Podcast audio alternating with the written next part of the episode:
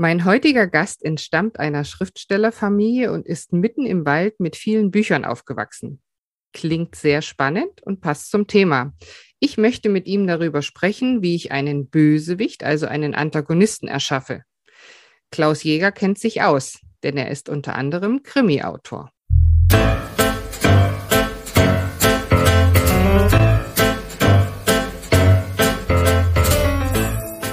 Der Manuskripte Zähmung ein Podcast übers Büchermachen. Mit Jana Thiem, Esther Debus, Dorothea Winterling und Gästen.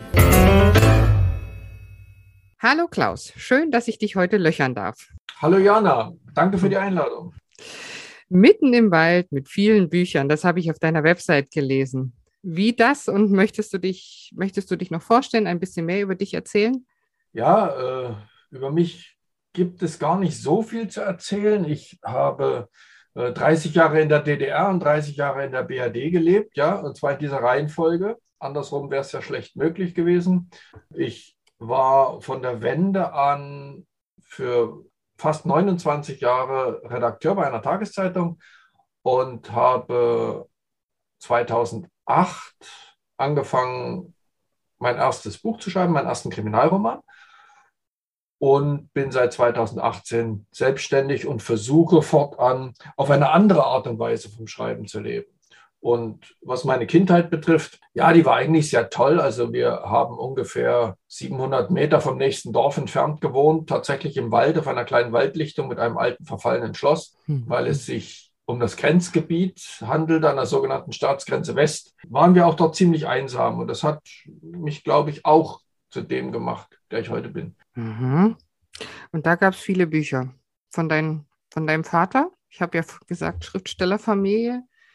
Ja, Familie ist, Familie ist übertrieben. Mein Vater ja, ist der Erste, der da so ein bisschen aus der Art geschlagen ist und er hat eine, er war auch ein leidenschaftlicher Leser, hat eine sehr große Bibliothek gehabt. Also ich schätze sie auf knapp 5000 äh, Bücher. Mhm. Ich habe nicht so viel mangels Platz, aber ich habe dadurch von Kindesbeinen auf, war das Leben mit Büchern und umringt von Büchern, gehörte für mich zur absoluten Normalität. Klingt schön. Also für mich, die ich auch gerne lese. Ja, wir kennen uns ja nur schon einige Jahre und deshalb freue ich mich darauf, mit dir über dieses spannende Thema zu sprechen. Was meinst du, was unterscheidet denn einen Antagonisten, also einen Bösewichten, von einem Protagonisten, zum Beispiel von einem Helden? Und ja, der Antagonist ist ja per Definition der Gegenspieler des Protagonisten. Äh, er muss ja nicht zwingend, also in der Belletristik muss er nicht zwingend ein Bösewicht sein. Äh, Im Krimi schon, weil der Krimi ist ja der Roman um ein Verbrechen. Und da wird natürlich dem Helden der Bösewicht entgegengestellt. Und äh, hier haben wir in dem uralten Kampf von, von Gut gegen Böse, den wir ja schon vom Märchen kennen, haben wir eine klassische, ja, eine Aufgabenteilung. Ne? Der Held soll das Verbrechen aufklären, der Verbrecher verbricht, sozusagen. Genau, da hättest du jetzt meine nächste Frage, da wollte ich dich nämlich fragen, ob denn Antagonisten wirklich immer Bösewichte sein müssen oder richtet sich das nach, einem, nach dem Genre? Ja, das richtet sich natürlich nach dem Genre. Mhm. Also wenn ich ein, ein äh, Beziehungsdrama schreibe, beispielsweise, äh, es sind beides Bösewichte und sind beides Gute in diesem mhm. Falle. Aber beim Krimi ist eben ist eine ganz klare Aufgabenteilung zwischen den beiden. Mhm. Und gibt es denn, oder beim Krimi, wenn wir da bleiben, ich, also wir kennen uns ja nur schon länger und ich weiß, dass du jetzt nicht nur der Verfechter des äh, blutigen Bösewichten bist. Was gibt es da für verschiedene Verbrechen, sag ich mal. Naja, das ist, ähm, es ist leider so heute in der deutschen Verlagslandschaft, äh, dass beim Krimi ein Mord passieren muss, im mhm. Regelfall. Es gibt lobenswerte Ausnahmen, aber im Regelfall muss ein Mord geschehen. Ich sehe das nicht so ganz ein, weil ich glaube, dass auch beispielsweise Entführung, Kunstfälschung, Kunstraub, Steuerhinterziehung im großen Stil äh, spannende Themen für Krimis sind. Mhm. Aber beim Mord ist natürlich äh, das Erläutern von Protagonist und Antagonist äh, viel, viel einfacher. Mhm. Jetzt schreibe ich ja auch Kriminalromane und meine trotzdem, dass ich keine bis wenig kriminelle Energie besitze. Oder anders gefragt, wo fängt das Böse an? Wo hört das Verbre Verbrechen auf? Und in wie viel oder wie viel davon steckt in jedem von uns? Oh, oh, oh. Eine mhm. ganz, ganz schwere Frage, weil äh, wo fängt das Böse an? Ja, äh, genau. Wo fängt das Böse an? Rein, rein juristisch fängt natürlich das Böse dort an, wo es strafrechtlich relevant wird. Mhm. Ähm, wenn ich meine Nachbarin schief angucke, ist das, bin ich deswegen noch nicht böse, auch wenn ich dabei ein böses Gesicht mache. Wenn ich ihr natürlich Böses tue, äh, dann bin ich auch der Böse, wenn irgendetwas strafrechtlich relevant ist. Ich mhm. äh, reiße ihr die Tulpen aus dem Beet. Da fängt das ja schon an bei solchen Harmlosigkeiten. Und äh, wenn ich ihr mit der Axt den Schädel spalte, da haben wir, glaube ich, das Extrem. Äh, ich glaube aber auch, dass äh, Gutes und Böses uns allen innewohnt, so wie Yin und Yang. Und was davon zum Vorschein kommt, hängt von unglaublich vielen Faktoren ab. Mhm. Äh, kein Mensch wird böse geboren. Wir haben alle die Anlagen dazu, ein, ein tolles Lebenswerk zu schaffen, aber wir haben auch die Anlagen, durchaus zum Verbrecher zu werden. Und die Frage ist, was lässt uns gut werden, was lässt uns böse werden oder was lässt uns gut sein und später mal böse werden? Wie, hm. unter welchen Umständen könnten wir das Recht brechen? Ja, manche, manche glauben, äh, wenn sie einen Euro mehr vom Finanzamt wiederkriegen, dann beschummeln sie bei der Kilometerabrechnung. Das ist eigentlich schon strafrechtlich relevant. Hm. Ähm, das ist nämlich Steuerhinterziehung. Oder ja, auch andere Sachen, ja, die Tulpen ausreißen aus dem Beet der Nachbarin, weil man sie nicht leiten kann, ähm, wäre auch so eine Sache. Aber das Tulpen oder die Nachbarin? genau. Ja, die Tulpen sind manchmal auch böse. Ja, also was könnte uns zum Beispiel, im Extremfall äh, zu reden, was, was könnte dich, was könnte mich dazu bewegen, ein Tötungsverbrechen zu begehen? Hm. Gäbe es da etwas oder gäbe es das nicht? Hm. Also ja, das, das, ist. Das ist eine gute Frage, jeder, genau. Muss jeder für sich beantworten. Ne? Ja, ich vermute mal, dass die Hemmschwelle auch bei jedem anders ist, ne? Natürlich, ja, ja. Ja, und wie ist das in deinen Krimis? Bevorzugst du eine bestimmte, nennen wir es mal Tätermasche? Nein, eigentlich nicht. Ich habe meistens, wenn, wenn ich nicht meinen Helden schon habe, ich hatte meine, meine vier Krimis, basierten dann auf Zufall äh, immer auf einem, einen demselben Helden. Also der Protagonist blieb dann immer derselbe oder die beiden Protagonisten und ich musste mir nur die Antagonisten schaffen. Und dazu musste ich mir natürlich erstmal ein Verbrechen schaffen.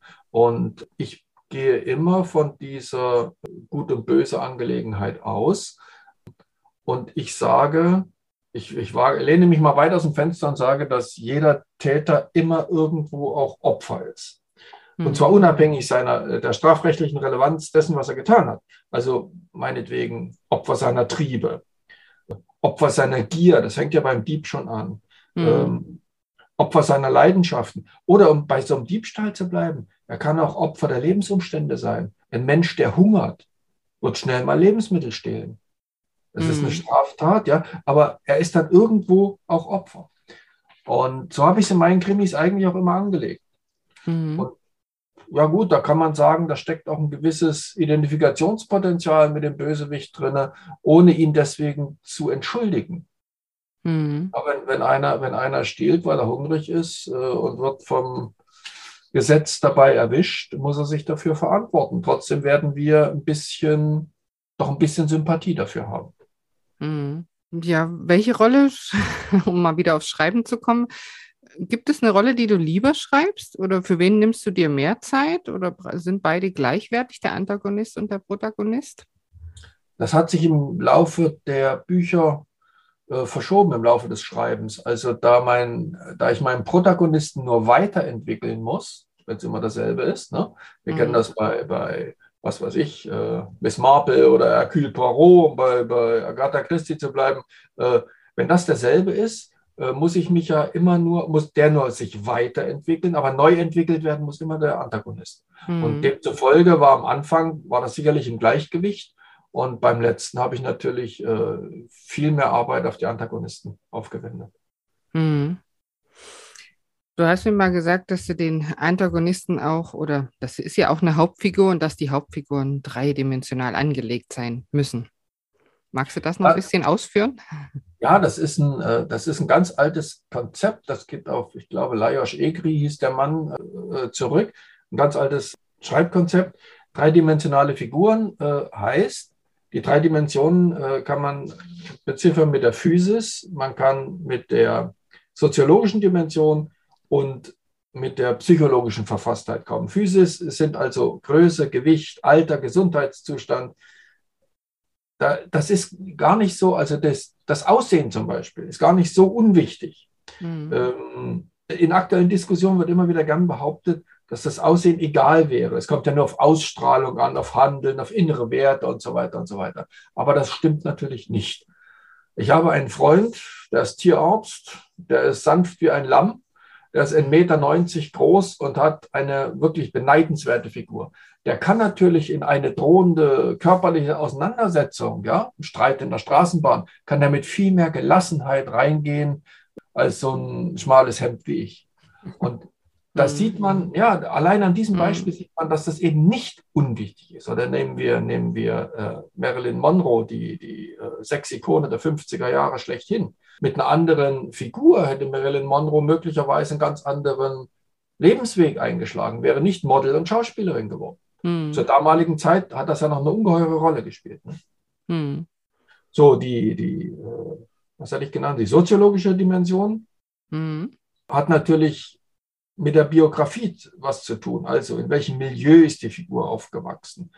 Wo ist sie zur Schule gegangen? Was haben die Eltern gemacht? Äh, wie sieht es äh, mit der Karriere, mit der beruflichen Karriere aus? Wie steht er zum Sex oder überhaupt zur Beziehung zum anderen Geschlecht? Das sind ganz wichtige Sachen. Das sind auch Teile einer Biografie, die ich übrigens für meine Hauptfiguren immer sehr sorgfältig ausarbeite. Jede Hauptfigur hat bei mir eine richtige Biografie. Mhm. Ja, und, und, und letztes, die letzte, die dritte Dimension, die ergibt sich sozusagen aus den ersten beiden, nämlich die äh, psychische Verfasstheit. Also, was hat er für Ängste, für Manieren oder Manien? Mhm. Was hat er äh, für Komplexe? Was hat er für Sehnsüchte, für Wünsche, für Fantasien, für Gewohnheiten? Selbst das Talent spielt dort mit einer Rolle. Also alles, was was die Psyche eines Menschen eigentlich ausmacht. Und nur wenn diese drei wirklich ausgearbeitet sind, kann ich eine Figur schaffen, eine dreidimensionale. Ansonsten mhm. wären es Holzschnitte, dann bleibe ich irgendwo beim Klischee haften. Und dann ist der Bösewicht, hat eben immer ein Messer zwischen Zähnen. Mhm. Mhm. Und wie unterscheidet sich die Art zu schreiben und vielleicht auch die, damit die Wirkung auf die Leserinnen und Leser, also der Antagonist vom Protagonist. Naja. Stich, Stichwort Identifikation zum Beispiel. Ja, ja, mhm. ja, das fiel mir auch gerade ein. Äh, danke mhm. für, den, äh, für, den, für den Hinweis. Es ist ja so, dass sich der Leser eigentlich mit dem Protagonisten identifizieren sollte. Mhm. Äh, sollte Empathie empfinden, soll mit ihm mitfiebern. Ähm, wir kennen das, wenn wir Bücher lesen und stellen fest, ach, das Buch, ich bin nicht richtig rangekommen. Und wenn man mal überlegt, kann das tatsächlich mit dem Haupthelden zusammenhängen, dass der mhm. einem irgendwie fremd geblieben ist. Ja, also wer hier ein hohes Identifikationspotenzial schafft, der schafft es auch, dass der Leser mitfiebert, dass er mit ihm leidet, dass er triumphiert, dass er wissen will, wie kommt er jetzt durch die Sache durch, ähm, wie geht er das an. Und beim Antagonisten ist es natürlich nicht das Gegenteil, das kann man jetzt nicht so sagen, aber er darf dem Helden nicht die Show stehen. Mhm. Äh, er muss nicht rundweg unsympathisch sein. Ich hatte es ja schon erwähnt, Täter, Opfer. Äh, mhm. Alle Täter sind irgendwo auch Opfer. Und wenn er wirklich rundweg unsympathisch wäre, wenn sein Handeln nicht nachvollziehbar wäre, dann würde ich ja wirklich bei diesen Holzschnitten landen, äh, wie beispielsweise äh, bei Edgar Wallace. Da sieht man es immer ganz deutlich. Mhm. Wie sind denn die Bösewichte von Edgar Wallace? naja, äh, leicht zu durchschauen und vor allen Dingen auch beim Lesen schon leicht zu erkennen. Noch schlimmer ist es ja im Film.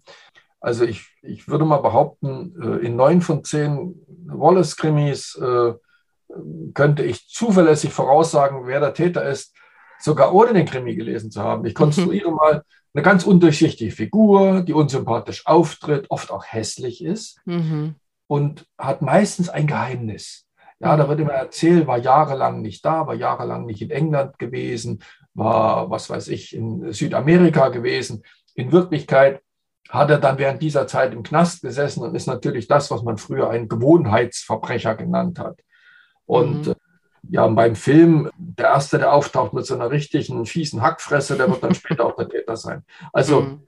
so ging Krimi mal, so geht Krimi heute schon lange nicht mehr, weil die Welt doch ein bisschen differenzierter geworden ist. Ne? Mhm. Keiner, keiner hat den Stempel Mörder auf der Stirn. Und ja, bei, genau. bei, Wallace kann man das schon fast sehen. Also zumindest in den deutschen Verfilmungen, die ich kenne. Mhm. Und als Leser will man sich wahrscheinlich mit diesem Täter nicht identifizieren. Ne? Genau, genau, genau. Aber kennst du, es gibt, wenn du sagst, heute ist das anders, es wird ja wahrscheinlich auch Beispiele für, ich sag mal, sympathische Täter geben. Fällt dir da was ein? Äh, ja, da fällt mir durchaus was ein. Da fallen mir warte mal, wie ist der? Ja, doch, zwei Sachen fallen mir ein. Und zwar äh, John Grisham, der bekannt wurde durch unglaublich viele Justizthriller. Äh, er ist ja selber Jurist auch gewesen. Und er liest sich, also für mich lesen sich seine späteren Bücher ziemlich langweilig, auch so ein bisschen schablonehaft. Aber sein erster großer Erfolg, sein Durchbruch, der hieß die Jury. Und da ist Folgendes passiert, da wurde eine minderjährige Schwarze äh, die wurde vergewaltigt, wurde böse missbraucht. Und der, die, die, die Täter, ich glaube, es waren mehrere, ich, es ist schon lange her, dass ich gelesen habe, mm. aber die wurden jedenfalls gefasst. Und im Gerichtsgebäude lauerte der Vater des Mädchens und hat zumindest einen davon, weiß nicht, vielleicht waren es noch mehrere, also hat den Täter erschossen. Mm. Und sich damit vom mittelbaren Opfer selbst zum Täter gemacht. Und äh, Grisham hat die Jury so aufgebaut, äh, dass das am Anfang des Romans steht. Und damit haben wir eigentlich einen Täter, eigentlich einen, einen Antagonisten mit diesem Mann und mit dem fiebern wir allerdings mit. Mhm. Oder noch, noch besser, ja, noch besser, ähm, viel besser hat es noch Patricia Highsmith gemacht. Wir erinnern uns, oder viele erinnern sich an äh, den talentierten Mr. Ripley. Mhm, genau. Mhm. Ein, ein zutiefst amoralischer Hochstapler, ein Mörder. Und äh, der Roman ist auch unglaublich verstörend, finde ich, weil das Böse über das Gute siegt. Und doch ist es ihr gelungen, dass Abertausende von Lesern mit diesem Replay mitfieberten und mhm. atemlos hofften, er möge doch noch einmal davon kommen. Mhm. Und äh, die, die äh, doch etwas verschrobene Pat Highsmith hat dann natürlich etwas geschafft, was bis dahin noch keinem und danach, naja, nicht vielen gelungen ist. Mhm. Sie lässt uns auf das Böse hoffen. Es ist mhm. gruselig, aber es bestätigt dann doch die Theorie, dass wir alle Böses in uns tragen. Ich hoffe jetzt, dass die anderen, dass die Zuhörer den nicht besonders fies finden, dass ich nur so bin, dass ich mit der mitgefiebert habe. Aber nee, zumindest nee. mir ging es so. Ja, ich denke, dass, also wer das Buch gelesen oder den Film gesehen hat, der wird, glaube ich, also mir ging es auch so. Ich denke, das ging vielen so. Ja, vermutlich. Gerade die jüngere, die jüngere Verfilmung mit äh, Matt Damon war es wohl in der Hauptrolle. Ja, genau. Ähm, mhm. Die ist ja super mit den, mit den filmischen Mitteln, die dann möglich waren. Die alte ja. Verfilmung, ich glaube, da war es Alain Delon, äh, die ist natürlich, naja, gut nach, nach den Mitteln der Zeit. Ja. Nicht, nicht, mehr zeitgemäß, aber die, der Reiz, äh, der in dieser Figur liegt, der, ist, der hat Bestand der hat Bestand über, oh, wie alt ist es? Musste über 60 Jahre jetzt alt sein, der Replay. Ach, Wahnsinn. Mhm. Mhm. Ja, damit ist die neue Verfilmung natürlich trotzdem irgendwie noch zeitgemäß, ne? Das passt schon. Ja, ja, auf jeden Fall. Auf jeden Fall. Mhm. Man kann dort gut folgen. Das ist auch einer der seltenen Fälle, wo äh, der Film ähnlich gut ist wie das Buch. Oft, mhm. oft flacht der Film ja gegenüber dem literarischen Stoff ab. Mhm als Gründe hat, die nicht beim Regisseur liegen. Man muss das mal, äh, diese, diesen Irrtum auch mal aus der Welt räumen. Aber wenn ich jetzt ein, äh, ich lese einen Roman, sagen wir mal von durchschnittlich 300, 350 Seiten oder ein Krimi, die meist, ja, die haben meist bei 300 wohl die Grenze, äh, dann passiert ja eins, dann lese ich ja Stunden über Stunden. Und mhm. ein Regisseur kann das nicht in 90 Minuten packen, in der Kinofilmlänge. Der muss schneiden. Der muss mhm. schneiden. Und der, die guten Regisseure, die, die äh, machen ja einen, aus demselben Thema einen anderen Stoff.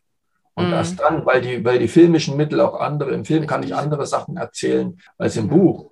Wenn ich einen seitenlangen Monolog habe, äh, setzt den mal in, im Film um. ja, eben wollte ich gerade sagen, sich in die Gedanken des, des Protagonisten oder Antagonisten, egal wie, zu versetzen. Beim Lesen, da taucht man natürlich viel tiefer ab.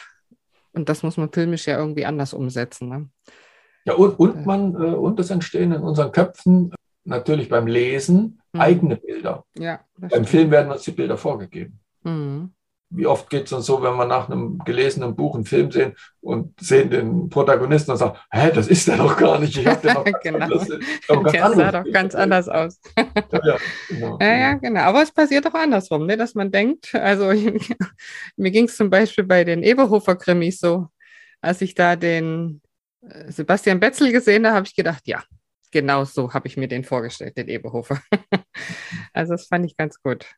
Ich weiß nicht, ich muss mal, ich drehe mal den Spieß um und muss dir mal eine Frage stellen. Wenn ja. du einen Antagonisten erschaffst, einen Bösewicht erfindest, siehst du den vor dir?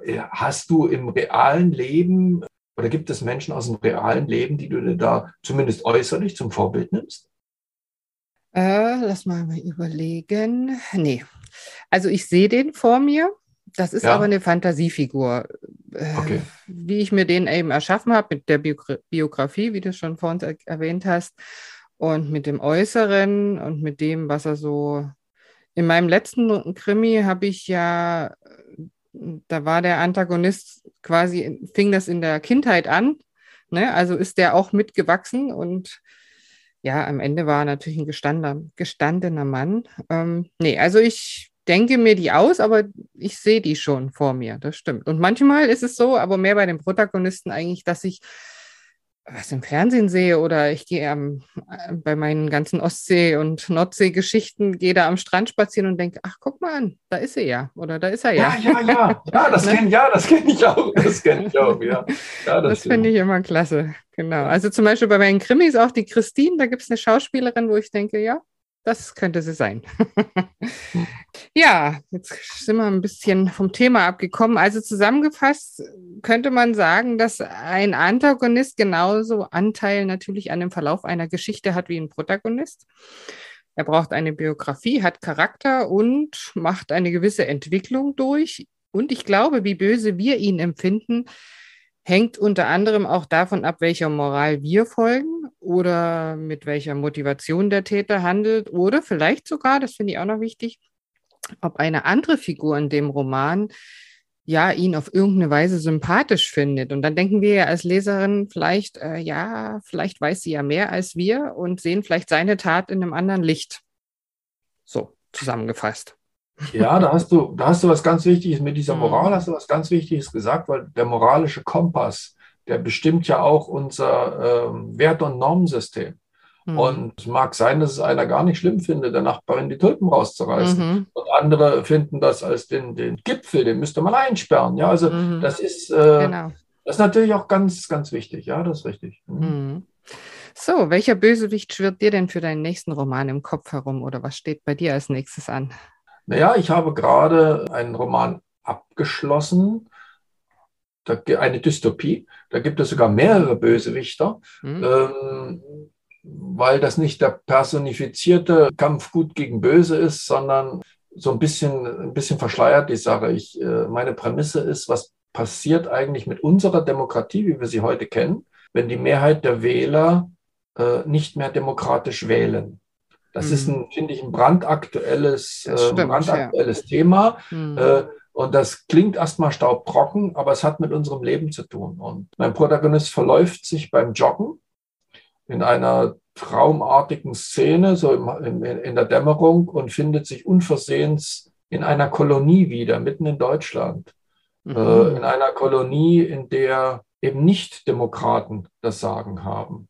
Mhm. Und äh, was er dort erlebt und wen er dort kennenlernt, ob es dort einen Ausweg gibt, ob es für ihn wieder ein Zurück gibt und so weiter. Das äh, behandelt mein, mein neuer Roman, ja. Mhm. Ja, spannend. Gibt es schon äh, einen Titel und der Erscheinungstermin? Oder? Also ich habe einen Arbeitstitel. Nach mhm. meiner Erfahrung sind es ja meist die Verlage, die den Titel festlegen, weil die Verlage sollen ja das Buch verkaufen mhm. äh, und sind für Verpackung und Name eigentlich äh, zuständig. Ja. Äh, also mein Arbeitstitel heißt Verlaufen.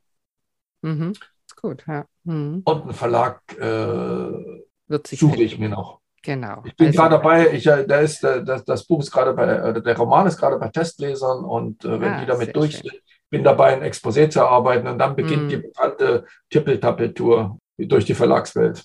Genau. Also, liebe Verlegerinnen und Verleger, falls ihr jetzt zuhört, wendet euch an Klaus. Ihr werdet die Webadresse oder irgendwelche, das stellen wir sowieso unten in die Show Notes. Ja, Klaus, vielen Dank für dieses inspirierende Gespräch. Daran werde ich bestimmt beim nächsten Schreiben mal denken, wenn ich meinen Antagonisten erschaffe. Ja, und dann wünsche ich dir viel Erfolg bei deinen Projekten oder bei dem letzten neuen Projekt jetzt. Ja, ich danke dir auch für das Gespräch und für die Anregungen, die du mir gegeben hast und äh, ja, für deine eigenen, für Humboldt und Co. Auch toi, toi, toi, ja. dass es weitergeht. Ne? Gut, danke schön. Danke. So, liebe Zuhörerinnen und Zuhörer, wenn ihr noch Fragen zu diesem Thema habt oder vielleicht Wünsche habt, worüber wir beim nächsten Podcast sprechen sollen, dann schreibt es gerne in die Kommentare. Wir hören uns. Bis bald.